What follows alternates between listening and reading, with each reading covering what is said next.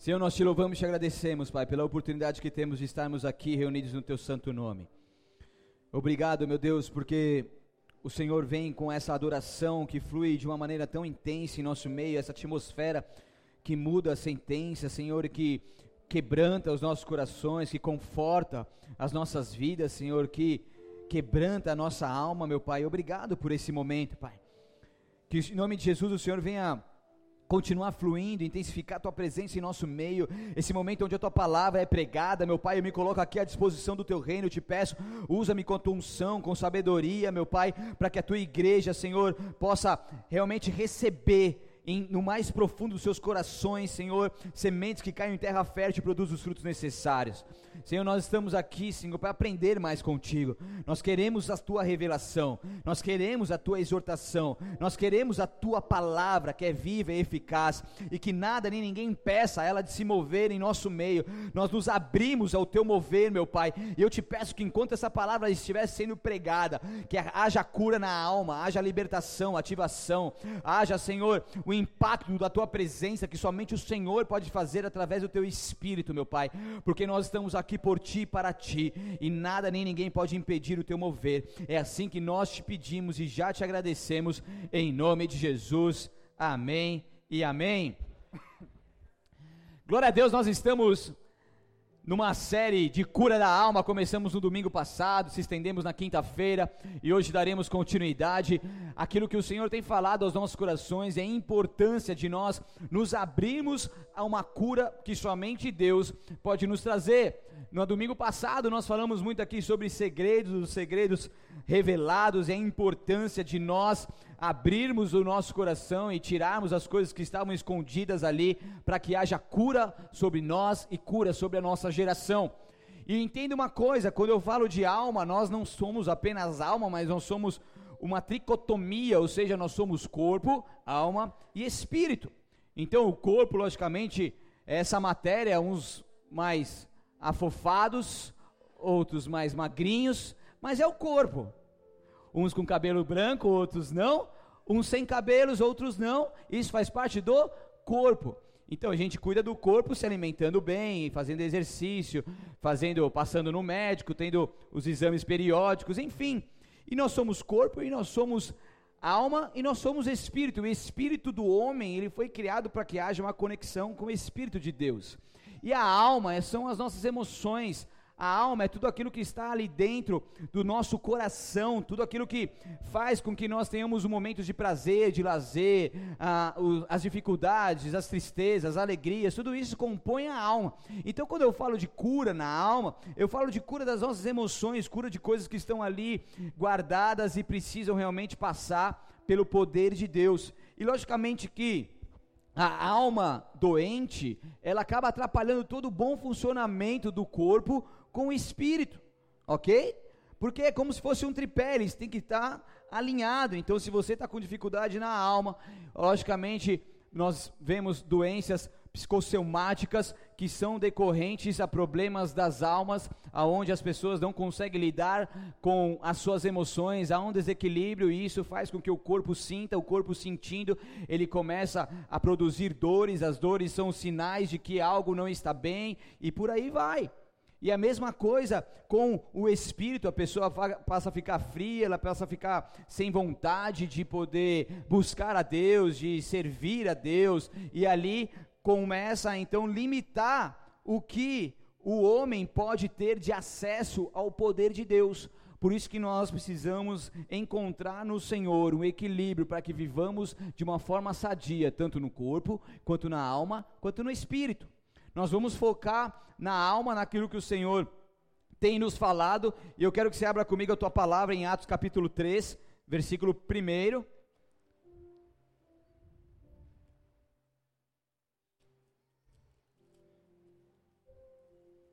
Atos 3, versículo 1.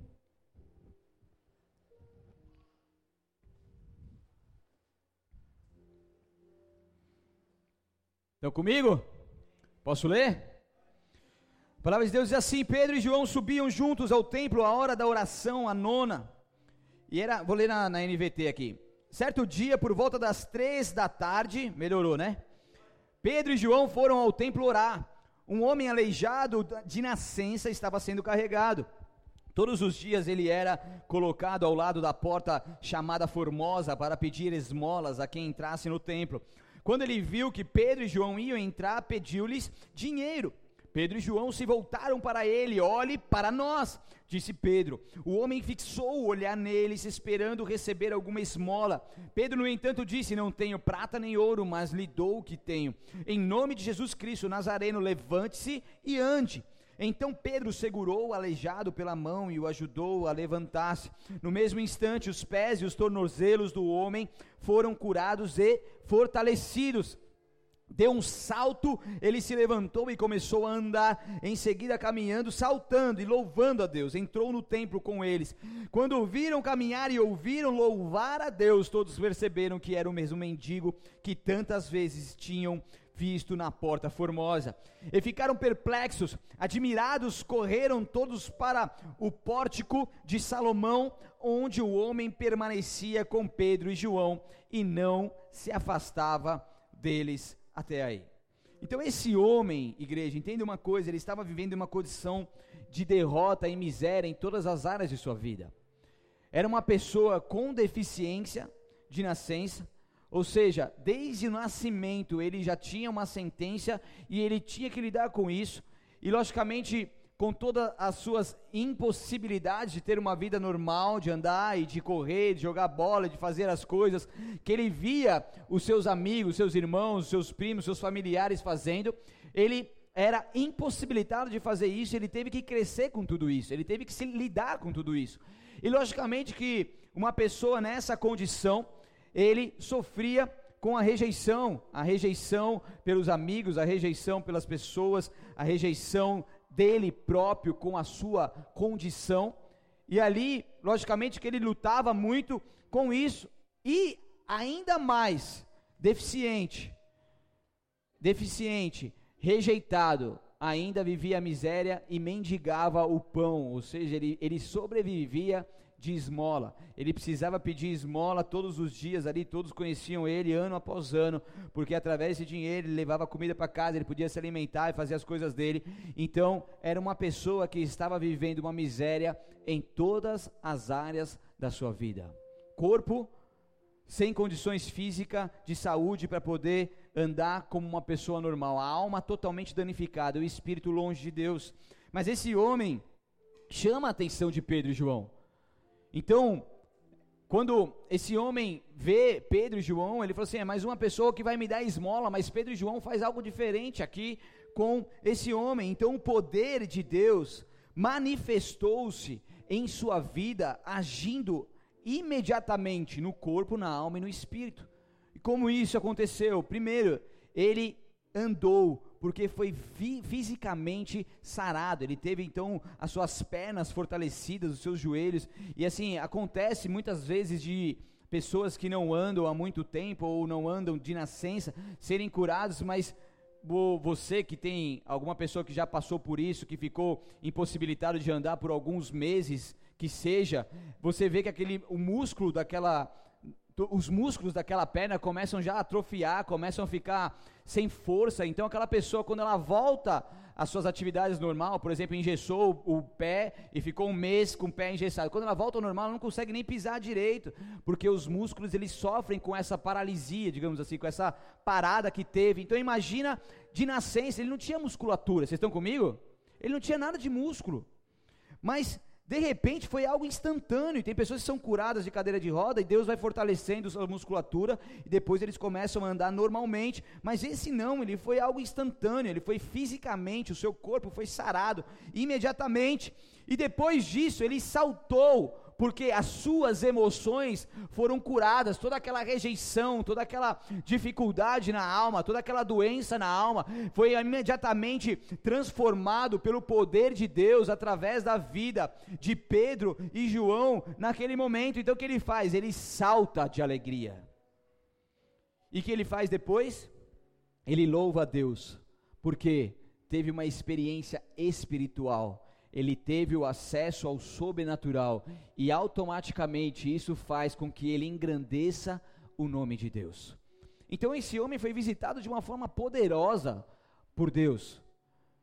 E aqui nós vemos que a obra de Deus em nossas vidas, ela é completa. Amém? A obra de Deus em nossas vidas, ela é completa. A vida que nós devemos viver com Deus é uma vida abundante. E Deus, Ele quer nos conceder, sim, saúde e vigor físico, Ele quer curar a nossa alma, Ele quer fortalecer o nosso espírito e nos conduzir a uma vida sobrenatural com Ele. Amém?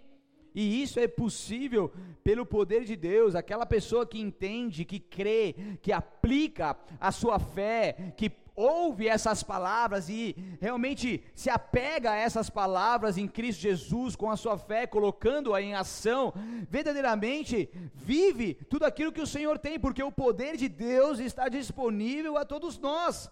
Então basta nós querermos, basta nós buscarmos e perseverarmos que sim, é possível. Então o coxo andou e cheio de alegria pela nova força que sentia, ele elevou o louvor a Deus, saltando, de modo que todo o povo que estava por ali começaram a observar e admirar. Porque quando uma pessoa é impactada e tocada pelo poder de Deus, o milagre se torna tão notório que as pessoas que antes te conheciam sem esse toque divino passam então a ver essa transformação por esse toque de Deus e verdadeiramente se admiram, verdadeiramente começam a te observar e veem que verdadeiramente algo aconteceu. E é isso que Deus faz conosco. É algo que passa a ser notório, porque é algo que transborda do nosso interior quando há um toque de Deus, quando há uma cura de Deus. E todo mundo conhecia aquele homem, todo mundo sabia da sua condição, e agora esse mesmo homem tocado pela glória de Deus pode ser então um testemunho vivo do seu poder. E daí que aconteceu? As pessoas começaram a se aglomerar ali, uma multidão na colunata de Salomão ali do templo. Pedro, logicamente, aproveita a situação para anunciar Jesus Cristo, pregar as boas novas, dizer que ele ressuscitou e hoje pode oferecer também remissão pelos pecados e o cumprimento das promessas proféticas. Então Pedro já aproveita aquela situação, começa a pregar e essa pessoa que foi curada não saía de perto deles estava ali em todo o tempo confirmando as palavras de Pedro e João e falando assim: é verdade, é verdade, olha aqui a minha vida, o milagre notório do poder de Deus, aonde todos então puder, é, é, ah, ah. som, um, dois, teste, som, melhorou, tá bom. Então, todas as pessoas tinham, puderam, obrigado meu amor, por isso que eu gosto de você sempre aqui perto de mim, você não pode ficar longe de mim puderam ver esse milagre na vida desse homem, amém? Um homem que vivia com a sua alma amargurada. Só que, agora nós vamos entrar no outro nível aqui. Estão comigo ou não? Vocês estão preparados? Tá com o coraçãozinho aberto? Ai, é bom que vocês apanham com um sorriso no rosto. Eu amo vocês. Vocês são demais. Então, esse homem que vivia com a, alma amargurada, essa ferida na alma nem sempre são as mágoas, a raiva, o rancor, as dores do passado, mas podem ser também pecados que nos afastam de Deus ou problemas na nossa vida que de alguma maneira roubam a nossa paz. Seja qualquer tipo de amargura na alma por dores ou por pecados, por falta de paz ou não, nós verdadeiramente podemos experimentar o milagre de cura, porque Jesus Cristo ele é capaz de nos curar. Porque acontece muitas vezes nós ficamos tão preocupados com alguns pecados graves da sociedade que deixamos de lado pecados que aparentemente não são graves, ao ponto de o deixarmos intocáveis. Porque Deus ele nos chama para sermos santo, ou seja, separado por Deus, separado para o cumprimento de propósitos nessa terra. Deus nos chama para isso, para não sermos amigo do mundo, mas sermos amigo de Deus. Não sermos aliançados com o mundo, mas sermos aliançados com Deus. E quando nos separamos do mundo e para Deus, automaticamente vivemos essa libertação das trevas e passamos a andar na luz. Então muitos se deixam levar e acabam vivendo uma conduta imprópria que não agrada a Deus. Então, dentro da igreja, condenamos pecados grotescos e, infelizmente, muitos ignoram pecados intocáveis, pecados que aparentam ser pequenos, como fofoca, orgulho, inveja, luxúria, cobiça. Estão comigo? Posso continuar? Eu ia continuar de qualquer jeito. O que eu quero dizer com isso? Que todo pecado é sério. Porque todo pecado infringe a lei de Deus e merece sim a condenação de Deus. O pecado não tratado, ele é como um câncer que atinge a forma de metástase em nosso corpo. Porque nós permitimos que aquele pecado que achamos que, que é pequeno demais e sem importância, não tem problema ele continuar em nossas vidas.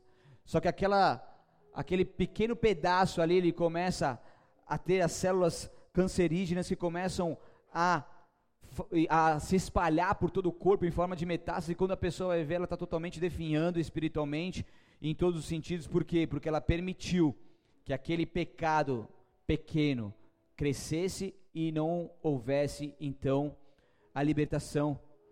Então, geralmente, nós vivemos em estado de negação inconsciente desses pecados intocáveis. É como se a gente ignorasse esses pecados e falasse, meu, mas ele não tem importância, não tem nada não, vamos continuar a nossa vida, ele não é nada.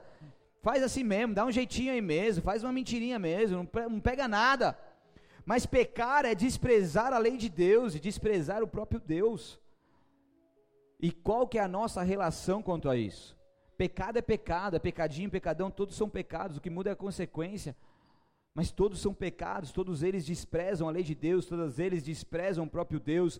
Então não dá para a gente avaliar aquilo que eu posso pecar como algo que é menos gritante, digamos assim, menos grotesco, e aquilo que eu posso, que eu não posso pecar porque é muito grotesco. A nossa alma, ela pode ser curada através do sacrifício de Jesus na cruz do Calvário, porque nós somos pecadores e nós precisamos encontrar o Salvador. Ter um encontro íntimo com Ele. Um encontro íntimo onde Ele verdadeiramente entre na nossa casa, senta na nossa mesa, seie conosco e tenha comunhão conosco, converse conosco, fale conosco, jogue a real para as nossas vidas, para que nós possamos entender tudo aquilo que verdadeiramente está o desagradando. Porque as nossas vidas tem que verdadeiramente adorar a Deus em espírito e em verdade, e isso só é possível a partir do momento que nós humildemente buscamos ao Senhor e falamos: Deus, quais são os meus pecados intocáveis? Quais são esses pecados que eu costumo varrer para debaixo do tapete, que eu costumo colocar ali no porão da minha alma, que eu costumo a ignorar porque ele é pequeno? O Evangelho nos prepara para encarar o pecado, mas também nos deixa livre para isso. A gente tem duas opções: ou a gente enfrenta e vive verdadeiramente uma transformação que somente Deus pode nos fazer, somos curados na alma e vivamos algo que olho nenhum viu, ouvido nenhum ouviu e nem chegou ao nosso coração, ou simplesmente escolhemos não se permitir ser moldado por Deus, ser quebrado por Deus e vivenciar tudo isso que Ele tem para as nossas vidas. Então a escolha é de cada um. Eu estou aqui como pastor dessa igreja, na responsabilidade em mim confiada de transmitir a mensagem que Deus tem para todos nós. Agora, o que vai ser feito a partir de então, isso não cabe a mim. O que cabe a mim é a minha atitude com a minha conduta e aquilo que eu estou fazendo mediante aquilo que o Senhor tem falado aos nossos corações.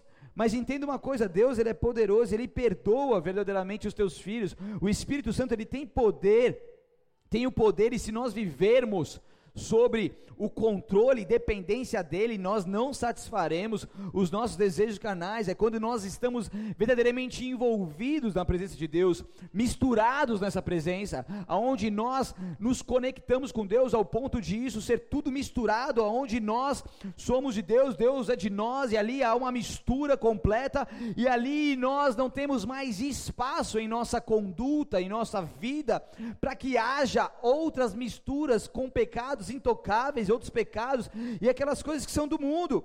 É onde nós não venhamos mais satisfazer os nossos desejos carnais, mas estamos dependendo de Deus e com alegria em nossos corações, fazendo a vontade dele. E isso se torna normal ao ponto de nós vivermos essa vida em comunhão com o Senhor. Abra comigo lá em Mateus capítulo 11, por favor. Estão entendendo? Amém? Mateus 11, 28. 28, 29 e 30.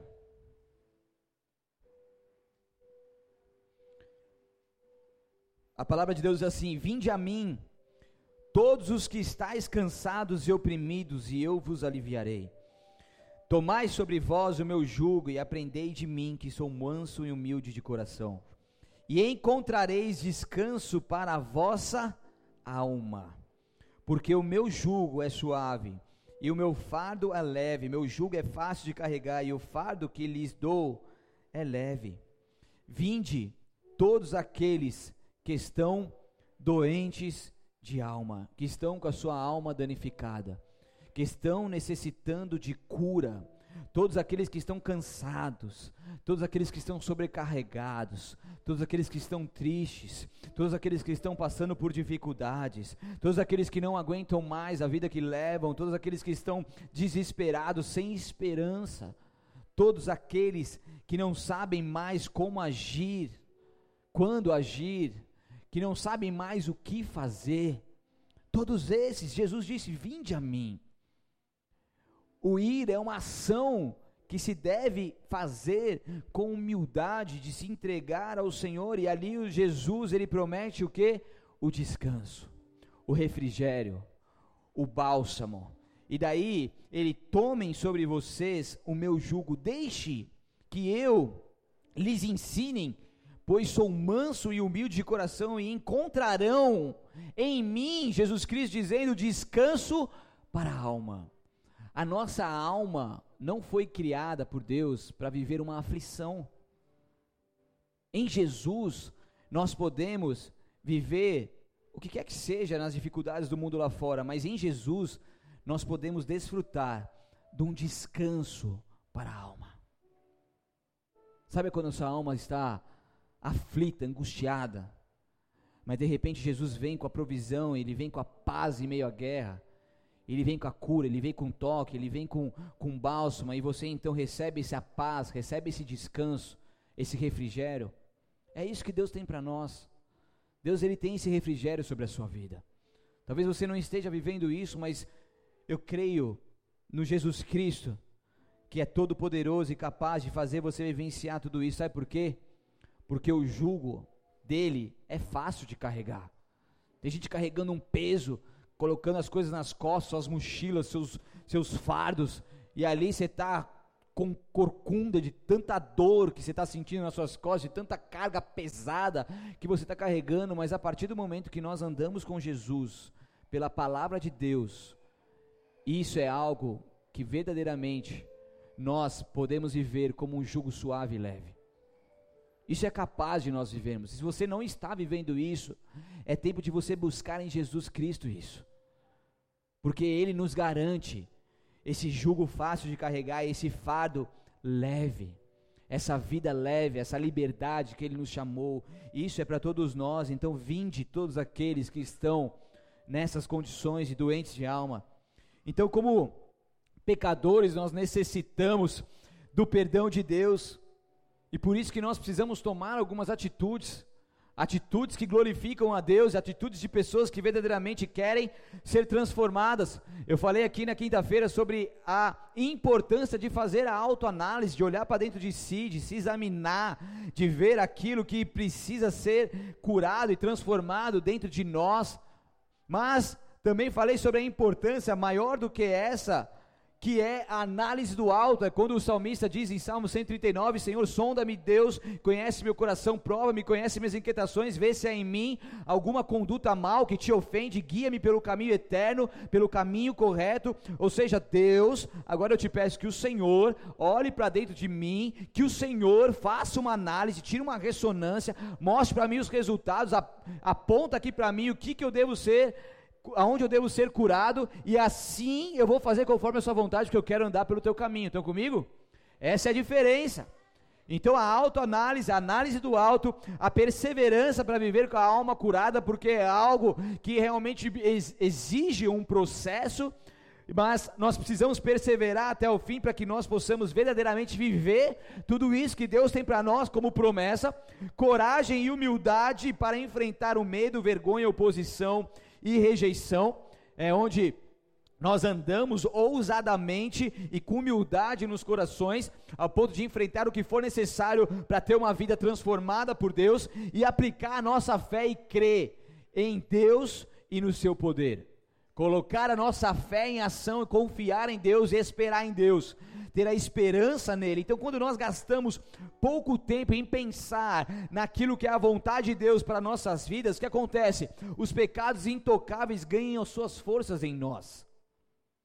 É quando nós precisamos aplicar na nossa conduta diária, Senhor Deus, eu quero te agradar em todas as coisas, isso aqui é da tua vontade, isso aqui está certo, me mostre as coisas que eu devo fazer e as coisas que eu não devo, é em todo momento estar com o seu coração inclinado em poder agradar a Deus, em estar no centro da vontade dEle. Você pode errar muitas vezes, mas você vai errar querendo acertar, e isso é diferente. Então, em todo momento, em cada atitude, em cada decisão, em cada passo, em cada acordar, em cada comer, em cada dormir, em cada ação, buscando a Deus em todo o tempo, orando sem cessar e colocando Ele acima de todas as coisas. Essa é a diferença entre aqueles que não se conformam com esse mundo e com os pecados intocáveis e aqueles que simplesmente se deixam levar por isso. Porque Deus nos chamou para não nos conformarmos com este mundo, mas o não se conformar é diário, é para a gente todo dia estar ali buscando ao nosso Deus, amém? Vocês estão comigo? Eu vou falar 102 pecados intocáveis, anote aí o primeiro.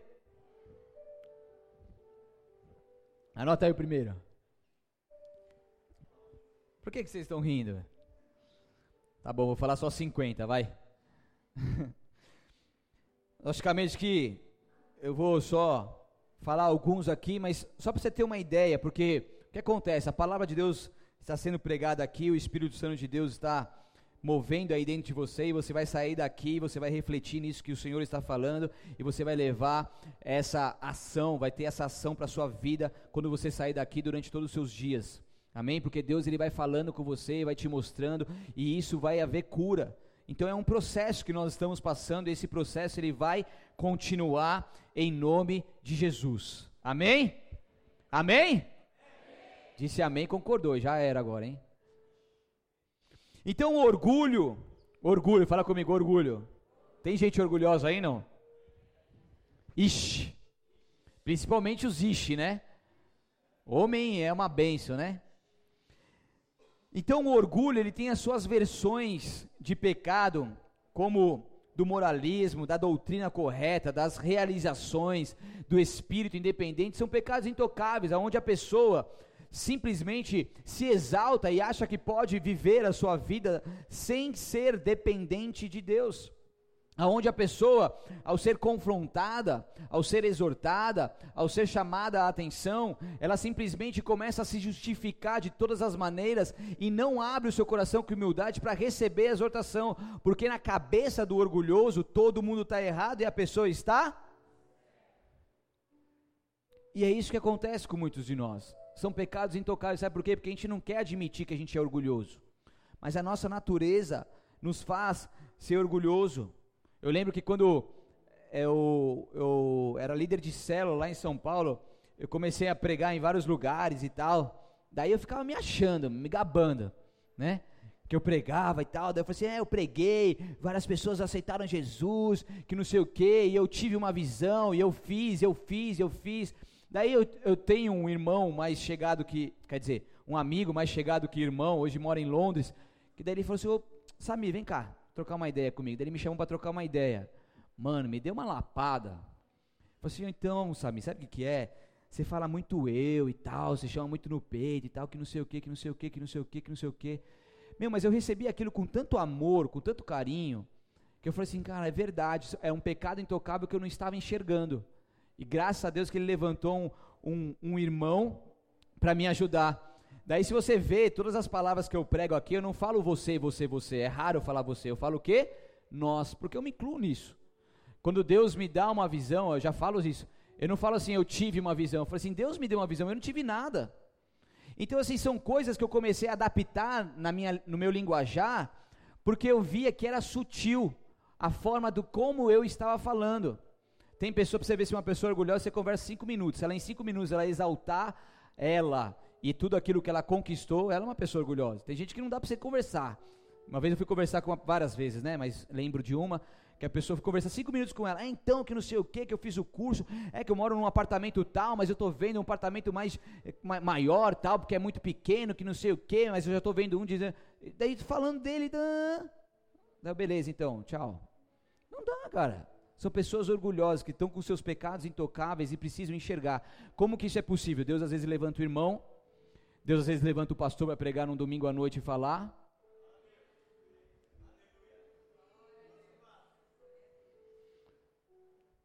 Deus às vezes te constrange com o Espírito Santo, mas pecados intocáveis, eles são difíceis de serem reconhecidos. Vocês estão comigo? Então por isso que precisa de um chacoalhão desse, para que a gente possa acordar. Também um erro não acontece aqui, é só lá na, na Etiópia, mas eu vou só falar por falar mesmo, tá? Que quando nós caímos no erro do, do julgamento, né, onde julgamos as pessoas, porque a gente faz isso quando achamos que somente o nosso ponto de vista é correto, então a gente aponta muito o erro das pessoas, falando que elas estão errada, errada, errada, achando que só o nosso ponto de vista é correto. Isso é muito comum em pessoas que que vivem em meio da sociedade, igreja, comunidades. Por quê? Porque a pessoa ela passa a olhar é, do jeito dela, que ela acha melhor. E quando um pastor e uma pastora tomam uma decisão, a gente nunca vai pensar em você, pessoa única. Amém? A gente sempre vai pensar no rebanho. Sempre a nossa visão vai ser de reino. Então, o que acontece é que a pessoa vê a decisão tomada, esse é um exemplo, e fala assim: ai, não concordo com isso. Mas não concorda porque está vendo só o seu jeito, está julgando e está achando somente aquilo que possa ser melhor para si. Mas quando há uma decisão, há uma decisão debaixo de oração, debaixo de conselho, debaixo de jejum, e essa decisão é tomada para o benefício ou em prol de todos. Mas a pessoa não concorda, a pessoa julga. Um outro tipo de pecado intocado, intocável que é a inveja. Isso também não tem aqui, a gente não sente isso, né? Graças a Deus somos quase vice-querubins em corpo glorificado. Estamos aqui nessa terra só por mais um instante, estamos quase subindo porque estamos realmente chegando na perfeição, né, no varão perfeito, na estatura de varão perfeito. Então a inveja é percepção dolorosa e muitas vezes cheia de ressentimentos, de que alguém está usufruindo de algum privilégio e geralmente nós somos propensos a invejar as pessoas com quem mais nos identificamos e nas coisas que mais valorizamos. Sabe qual que é o, o grande erro de muitas pessoas que ficam paralisadas nas suas vidas? É quando ela quer do outro, ela quer aquilo que é do outro e aquilo que Deus exclusivamente deu a ela, a essa pessoa, para si. É quando eu invejo o dom do outro, aquilo que o outro está vivendo, e quero viver isso que o outro está vivendo. Só que o que essa pessoa está vivendo é algo exclusivo que Deus deu para ela. E sabe o que Deus deu para você? Algo exclusivo. E daí o que acontece? A gente deixa de viver aquilo que o Senhor tem para nós, inveja o que o Senhor deu para o outro e fica estagnado, paralisado, com a sua alma realmente danificada e deixando de viver grandes coisas com o Senhor. A gente precisa entender que Deus tem algo para cada um de nós. E quando eu entendo isso, a gente vê igrejas fazendo várias coisas no mundo afora. Mas tem muitas coisas que as igrejas fazem que não se aplicam à nossa realidade. Eu preciso entender que na cidade onde eu moro, na cultura onde eu vivo, o que, que deve ser aplicado aqui conosco que vai ser diferente muitas vezes daquilo que é aplicado em outros lugares. Estão comigo? Então, Deus, o que o Senhor tem para mim, para nós e para essa cidade? Ok? Beleza. Então vamos fazer. Ah, o pessoal viu o que aconteceu em Itanhaém, quer aplicar na sua cidade, talvez não dê certo. Vocês estão comigo? Então entendeu aquilo que Deus tem para nós, e quando nós entendemos isso, amém? O que, que eu disse até agora?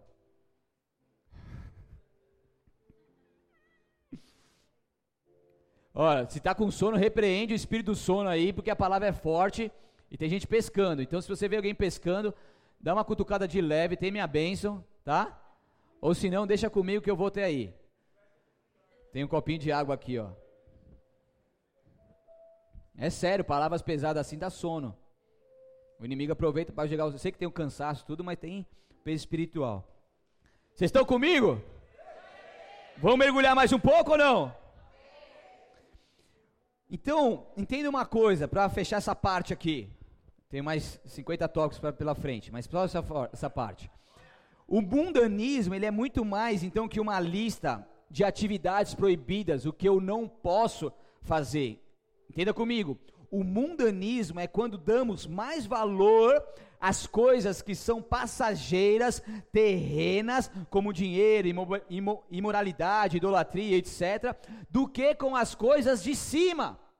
Então, o mundanismo é quando nós focamos nas coisas terrenas e deixamos de dar valor e buscar e viver o reino de Deus e a sua justiça e as coisas que são lá de cima.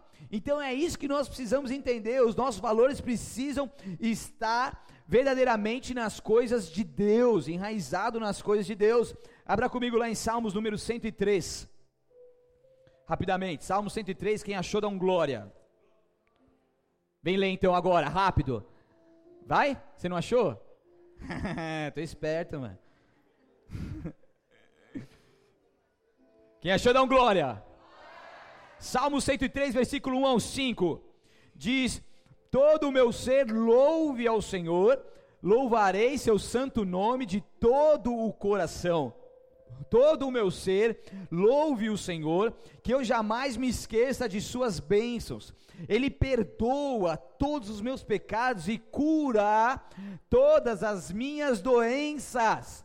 Ele me resgata da morte e me coroa de amor e misericórdia, aleluia.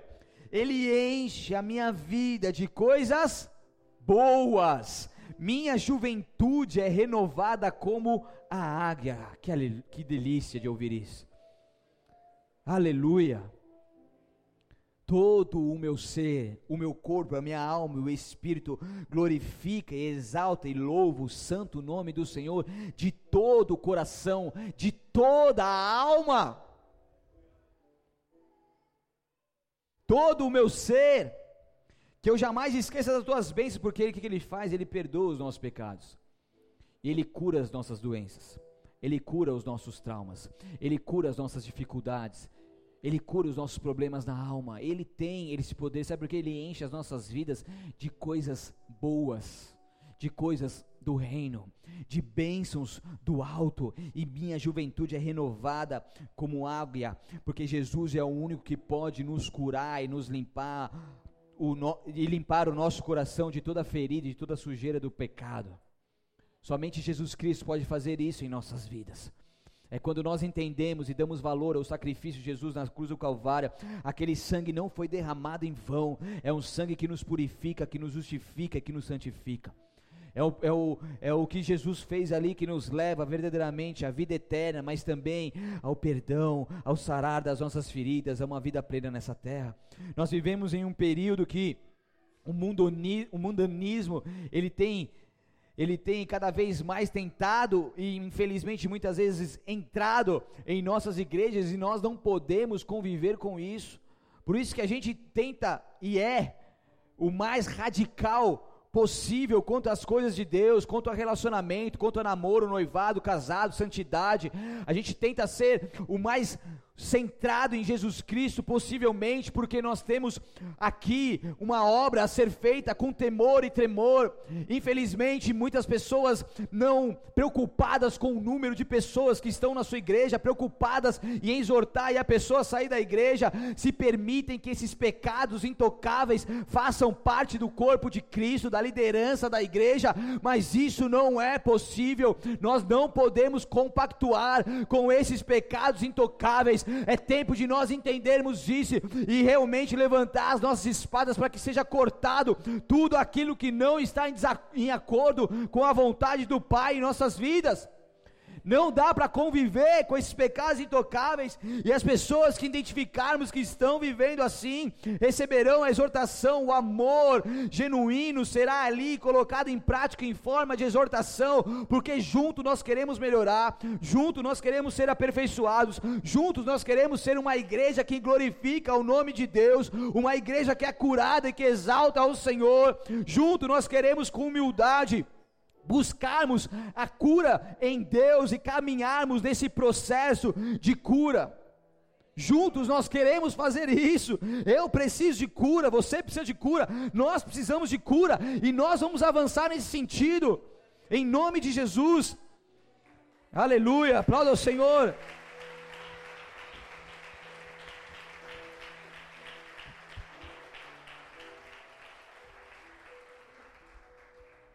Nós nunca devemos ignorar os pecados sutis, mas sim potencializar então o poder de Deus acima de todos eles. É trazer esses pecados para a luz, é estarmos cada vez mais parecidos com Cristo Jesus. Tendo uma coisa, nós precisamos ser honestos conosco. Nós precisamos analisar detalhadamente os pecados sutis que muitas vezes nós toleramos, porque Deus ele vai começar abrir ainda mais os nossos olhos e quebrantar ainda mais os nossos corações, nos levando a verdadeiramente a percepção desses pecados sutis e intocáveis.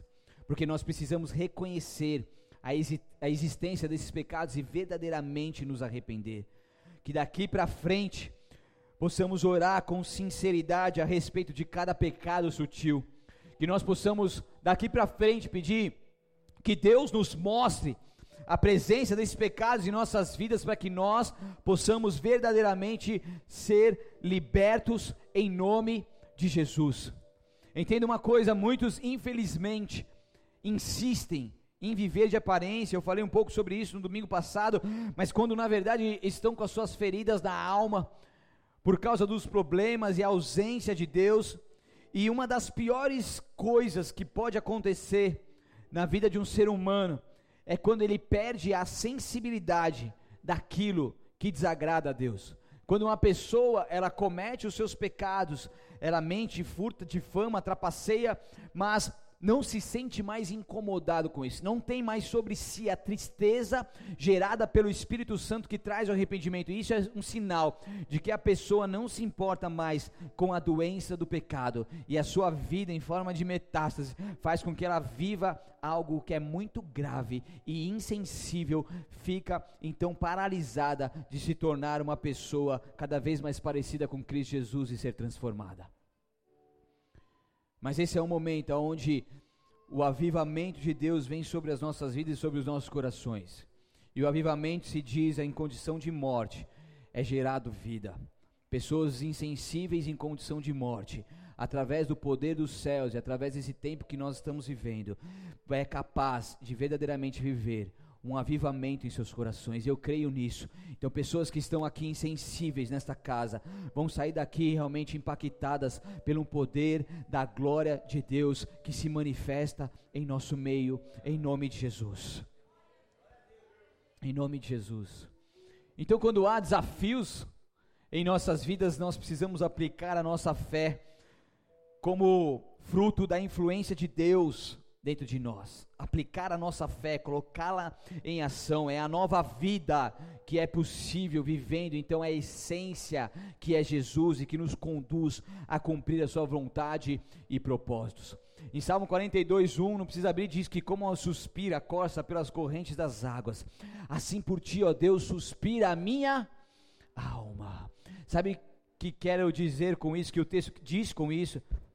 A corça ela possui um olfato, olfato apuradíssimo. Então, sabe o que ela faz? Ela sente o cheiro das águas a quilômetros e quilômetros de, de, distância. E quando ela sente esses cheiros, ela sabe que chegou a sua esperança, porque ela está sempre sedenta por água. Então, ela não simplesmente anda até a fonte, mas quando a corça sente o cheiro da água, ela se desespera, ela se desespera e começa então a gritar e a correr muito rápido e a sua pequena estatura aumenta a sua velocidade e ela corre incansavelmente, pula através dos obstáculos e não descansa até chegar ao seu destino, porque ela depende dessa água, ela sabe dessa importância e ela desesperada começa a gritar, saltear, passar todos os obstáculos necessários para que então chegue até a fonte. Sabe por quê? Porque se ela estiver algum tempo sem a água, ela começa a exalar um odor, e isso faz com que os seus predadores a encontrem facilmente. Esse odor atrai os predadores e a encontra ao, ao, ao modo de poder então matá-la ali e, e destruir a sua vida. Então a Corsa entende que ela necessita da água. E essa pessoa aqui no Salmo 42 estava com a sua alma amargurada, mas ela tomou aqui quatro atitudes para obter a cura na sua alma. Ela orou a Deus, ela louvou a Deus, ela esperou em Deus e confiou plenamente nele. Ela orou, ela louvou, ela esperou e ela confiou. Então pôde escrever esse salmo, então como corça anseia por águas, como corça necessita das correntes das águas, assim por ti, ó Deus, suspira a minha alma. Assim também a nossa alma deve continuamente buscar essa fonte que está em Deus, que é Deus, todos os dias de nossas vidas, tendo contato íntimo com essa água que é para a nossa vida abundante nessa terra. Malaquias 4:2, não precisa abrir, diz: "Mas para vocês que temem meu nome, o sol da justiça se levantará, trazendo cura em suas asas, e vocês sairão e saltarão como o coxo fez, de alegria, como bezerros soltos no pasto." Como pessoas que encontraram a liberdade em Cristo Jesus e a esperança nele. Para concluir, nós precisamos lidar com o pecado sempre no contexto do Evangelho, nós precisamos depender do poder capacitador do Espírito Santo de Deus em nossas vidas, porque somente através desse contato sobrenatural com Ele é possível essa cura acontecer. Nós reconhecemos também a nossa responsabilidade nesse processo, as atitudes que nós devemos tomar, os passos que nós devemos dar, identificar as áreas de atuação desses pecados em nossas vidas, ter a sensibilidade, a percepção daquilo que ainda se torna intocável em nós, para que possa ser conhecido e reconhecido e assim poder ser é, trabalhado para que haja cura aplicar os versículos bíblicos a cada um dos pecados. Quando a gente lê a palavra de Deus, a gente sabe os versículos da palavra de Deus, e isso é uma ferramenta muito poderosa que nós podemos aplicar no nosso dia a dia, e quando vier coisas tentando nos destruir, nós sabemos que maior aquele que está em nós do que aquele que no mundo está, que mil cairão ao nosso lado, dez mil à nossa direita, mas nós não seremos atingidos. Nós começamos a declarar versículos que verdadeiramente fazem com que nós vivamos um alento sobre as nossas vidas e não nos permite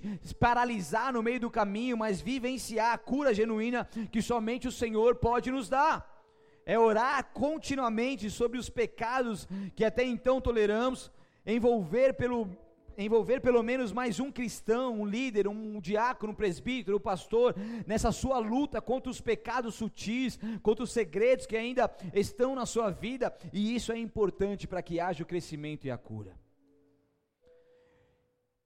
Em Isaías 53, 5 ou 6, para finalizar, diz assim: Mas ele foi ferido por causa da nossa rebeldia e esmagado por causa dos nossos pecados. Ele sofreu o castigo para que fôssemos restaurados, para que fôssemos curados da nossa alma. Ele recebeu açoites para que fôssemos curados. Ele sofreu tanto e tanto, dando a sua vida na morte e morte de cruz, para que verdadeiramente possamos viver tudo isso que foi pregado aqui, a abundância nessa vida terrena. Todos nós nos desviamos como ovelhas, deixamos os caminhos de Deus para seguir os nossos caminhos, a nossa independência, o nosso orgulho. E, mas, no entanto, o Senhor fez cair sobre ele os pecados de todos nós. Ele levou sobre si todas as nossas dores. Tudo que você precisa viver nessa terra já foi liberado quando Jesus Cristo morreu naquela cruz. Nós já temos o acesso a tudo isso através da sua morte. E isso é disponível a mim e a você. Não mais uma vida de miséria como aquele deficiente, aquele coxo que mendigava, que tinha suas rejeições, suas dificuldades, a sua amargura, mas uma vida digna. Pela graça você merece viver uma vida digna. E o desejo do meu coração é que nos próximos dias venha um quebrantamento e avivamento tão forte sobre você, que você possa ser curado no seu corpo, na sua alma e no seu espírito, e verdadeiramente desfrutar da transformação e plenitude que Deus tem para você, de uma alma restaurada que louva a Deus pela cura que teve nele, em nome de Jesus. Feche seus olhos, abaixe sua cabeça. Talvez você entrou aqui nessa noite pela primeira vez e nunca teve a oportunidade de aceitar Jesus Cristo para ser o seu Senhor e Salvador, ou já teve e sabe que Jesus Cristo não mais reina ali no seu coração. Essa é uma noite onde nós, esse é o momento da noite onde nós preparamos e separamos, especialmente para você, um momento importante e único, onde você tem a oportunidade de falar: Eu quero Jesus Cristo, eu quero viver isso, eu quero ser curado, liberto e salvo. Então, se você é essa pessoa, sem hesitar, levante uma das suas mãos bem alto, enquanto todos estão com seus olhos fechados. Esse é o momento entre você e Deus. Se há mais alguém, levante uma das suas mãos bem alto, eu quero orar por você. Deus escolheu esse momento. Deus te separou. Deus te tocou. E você precisa repetir uma oração bem simples comigo, que vai mudar a sua história. Se há mais alguém, levante uma das suas mãos e repita assim comigo: Senhor Jesus, eu creio que sem ti eu nada sou. E nesta noite, eu me arrependo de todos os meus pecados. Te peço perdão, que o Senhor possa me curar, me purificar com teu sangue, me justificar, me santificar, porque a partir de agora eu declaro que sou totalmente teu e que tu és meu Jesus Cristo, eu creio que tu és o Filho de Deus, que morreu na cruz do Calvário, que ressuscitou e hoje vive está à destra do Pai. E eu declaro que tu és o meu Senhor, tu és meu Salvador. Muda a minha história e eu te recebo em meu coração. E que o meu nome esteja escrito no livro da vida, em nome de Jesus. Amém, Senhor. Eu oro para as pessoas que fizeram essa oração e eu declaro que os teus anjos estejam sempre acampados ao seu redor, para que eles não tropecem em pedra alguma. Te peço que a bênção do Senhor esteja estendida sobre eles e que eles vivam intensamente aquilo que o Senhor tem para eles. E através da vida deles muitas coisas possam acontecer e que sejam um milagre notório, um testemunho vivo do poder de Deus. E que a partir de agora haja um processo de cura, de transformação e conversão, sem interrupções, para a honra e glória do teu santo nome. É assim que nós o recebemos no corpo e família de Cristo, em nome de Jesus. Amém.